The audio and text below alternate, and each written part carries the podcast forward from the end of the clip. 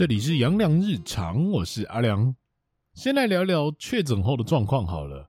我记得我好像是从禄存那集就中奖了，所以在录音的时候都会有点鼻音。而直到现在算是痊愈了之后，还是会有些残存的后遗症啊。刚隔离结束时，我咳嗽的次数也蛮频繁的，而且还会有一些夜咳。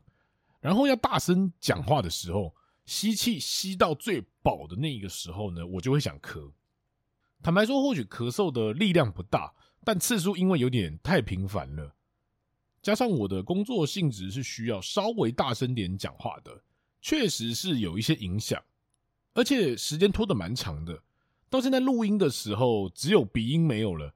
但如果稍微长时间没有喝水啊，我也会想咳。感觉上咳嗽是没有什么啦，可是你一直咳。你就会让我想到九品芝麻官的那一段，把肺都咳出来了。虽然说它是我小时候的电影，也是夸张的成分居多，可是每次咳得稍微大力一点，我都觉得看我是不是等一下会喷出一口肺还是什么之类的。就是因为那印象太深刻了，反而现在咳都会想到那个画面，然后再讲出一句“真爽啊”，那真的有够猎奇的。反正整体来说，确诊的后遗症真的不算小。虽然说它已经流感化了，但大家还是要好好保重自己的身体。接下来，让我们继续我们的星象现代化。那今天的主角叫做陀螺，在之前也有提到说，辅星都是一组一组的，所以上次提到的擎羊跟陀螺是一组，而擎羊在命盘上贵为最强的凶星，同理，能跟他同组的陀螺一样是有同等的杀伤力，只是因为他没有擎羊那么外向。所以反而感受性没有那么明显，还是会以为擎羊的快狠准杀伤力比较大，这样也代表擎羊是外显的，就是老子很难相处，生人勿近。而陀螺是累积型的，外表看起来都笑笑的，但是都有在默默的去思考很多事情。相信大家对于陀螺的印象都是我们小时候玩的那个，不管你想的是古早的那种用绳子的。还是像我们这个年代的战斗陀螺，或者是全面启动的那个陀螺，这应该就比较现代了。你就把它当成你想那个陀螺就可以了，只是我们的字不太一样。那既然有了一个形象，你就可以发现哦，陀螺就是一颗在原地打转的一个形象，所以放在人的个性上，你就会发现，你命生有陀螺的人呢，他就是个坚持自己意见到最后。讲的好听一点叫做坚持，讲的不好听就叫做画地自限，认为自己做不到其他的事情，所以继续坚持下去。而这样的人能够有什么杀伤力呢？我们就来想一个画面就好。如果擎羊啊，他今天受到了不平等的待遇，他会直接砍回去。他砍一次，对方可能就伤害加十好了，又是臭宅学斗术。而擎羊如果被欺负了十次，他就会砍十刀。伤害总计一百，而陀螺呢？他是今天你欺负我，没关系，老子可以忍。但是我记得你今天弄我，但这伤害会累积在心里面，不会消失，直到你欺负我到第十次的时候，忍无可忍，就无需再忍。这十次的伤害就会一口气爆发出来，伤害跟能量一样是一百。如果拿情侣吵架好了，你就会知道。陀螺喜欢翻旧账，但是他的翻旧账并不是每一次都在翻旧账，而是在某一次的大吵的时候，他会把全部你让他不爽的事情全部喷出来。但这些事情在发生的当下，他大部分都是说还好耶，其实没有什么问题啦。但是他就会默默的记下来，让你以为真的没事，之后再告诉你说，其实那些事情我都很在意，只是我都觉得我不想讲。怕破坏我们之间的感情什么的，就会是像这样的相处状况。所以我会说，所以我会说，擎羊是快刀，陀螺就像是个压力锅，忍到一定程度就爆炸。只是因为陀螺很能忍，所以大部分人都觉得陀螺是个脾气超好的好人，好到像是没有脾气一样。等你长时间跟陀螺相处，你就知道了，他是压抑类型的，也因为他的压抑。所以他的思维比较具有危机意识，但也是代表着他比较偏悲观。所以我觉得用全面启动的陀螺也刚好来适合聊聊这一段。主角就是一直被困在他太太的过去那个里面无法自拔，最后工作的时候还被他太太来搅局，就完全体现了陀螺活在过去走不出来的一个状况。如果想知道电影情节，那麻烦还是去看一下《全面启动》。诺兰的片真的是非常非常赞。一个听说啦，有听说过直男都会非常喜欢诺兰这个导演，而在台通里面也有听到，就是说。直男三大话题：诺兰、瓜吉跟柯文哲，这边都是题外话。继续让我们来聊聊古文的部分。那陀螺的古文是：北斗助星，化忌主是非，在斗思咒，在数为凶。化气曰忌，长凶灾祸事，是为护卫之心。司长残忍刚勇之心。北斗助星。代表他是来帮助主星的。化忌呢，之前在四化里面有提到说，化忌就代表着头昏，容易惹事。但其实化忌的影响只有陀螺的一半。这里的画技就代表着陀螺也是非常容易引起各种官司是非，还有口舌是非的。主是非，这里指是非就是各种的麻烦。等等，配合下句古文来讲讲，在斗司咒。这里跟擎羊的古文是一样的，但同样都是会报给长官。擎羊就是直来直往的，而陀螺喜欢私聊。古代人上完朝之后，他一定会最后一个走，然后跑去跟皇帝说：“有人怎么样怎么样怎么样的。”这种的我就会说是打小报告。你觉得这样的个性他会好相处吗？我是不太知道啦，反正我不行啊。我就是喜欢那种。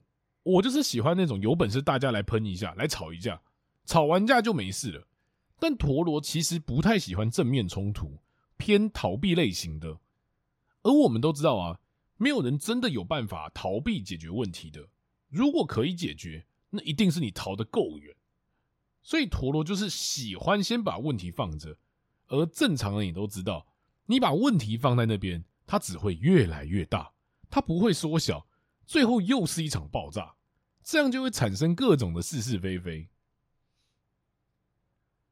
化气曰忌，就诚如刚刚所说，头昏，而且很容易拖拉缠，长凶灾祸事。这里的凶灾祸事跟擎羊一样，人生很精彩，但呈现的方法不一样。擎羊是因为自己到处去弄人，而陀螺是因为很压抑，然后事情最后一发不可收拾。这是属于陀螺的凶灾祸事，是为护卫之星。这里的护卫之星就跟擎羊一样，都是护卫着禄存。但在之前也有提到说，护卫其实多少带有着控制，但是擎羊跟陀螺的控制不太一样。擎羊的控制就是你少跟我废话，你按照我的方式做就对了；而陀螺的控制就是我是为你好。你要听话啊！两种不太一样的控制，但其实本质上也是控制，也是为了他在意的人好，只是方式的部分要稍微调整一下。师长残忍刚勇之心，这里的残忍刚勇，我觉得要放在一起，因为他的残忍与刚勇是对自己也对别人。陀螺庙是等待爆发的那天，如果是陀螺线，那就是无底线的忍。然后走不出来，所以刚勇就会说是忍耐，残忍我觉得叫做能忍别人所不能忍，所以刚，所以残忍刚勇。再来是陀螺的五行，陀螺的五行是阴火跟阴金。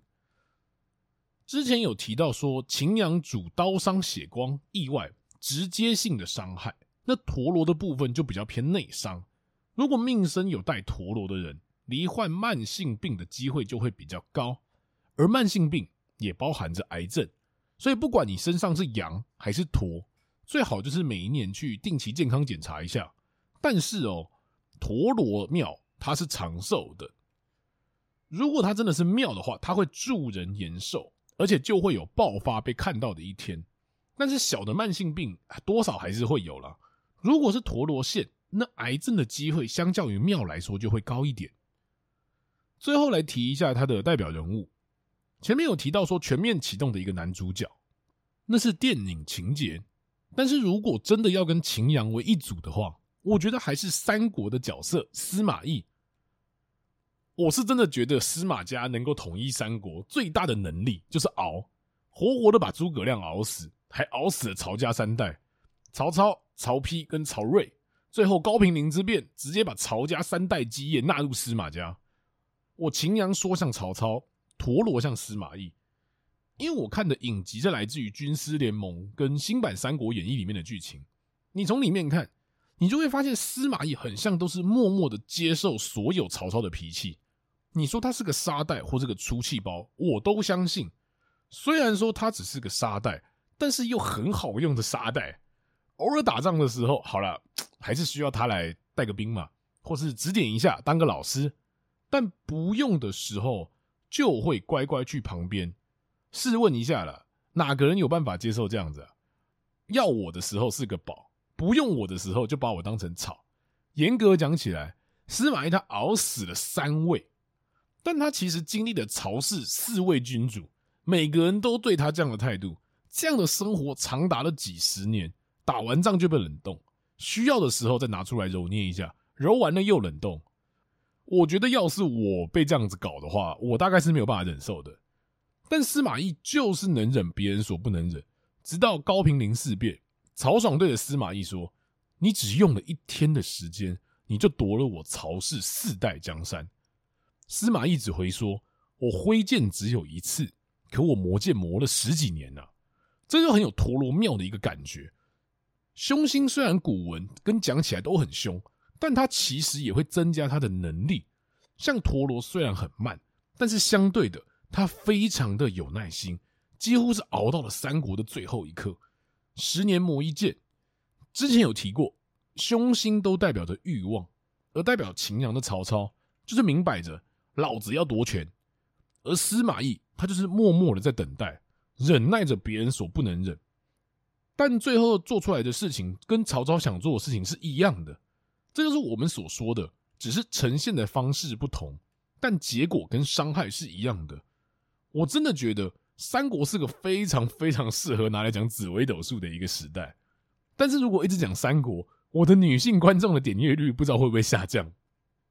好了，以上就是陀螺古文跟介绍。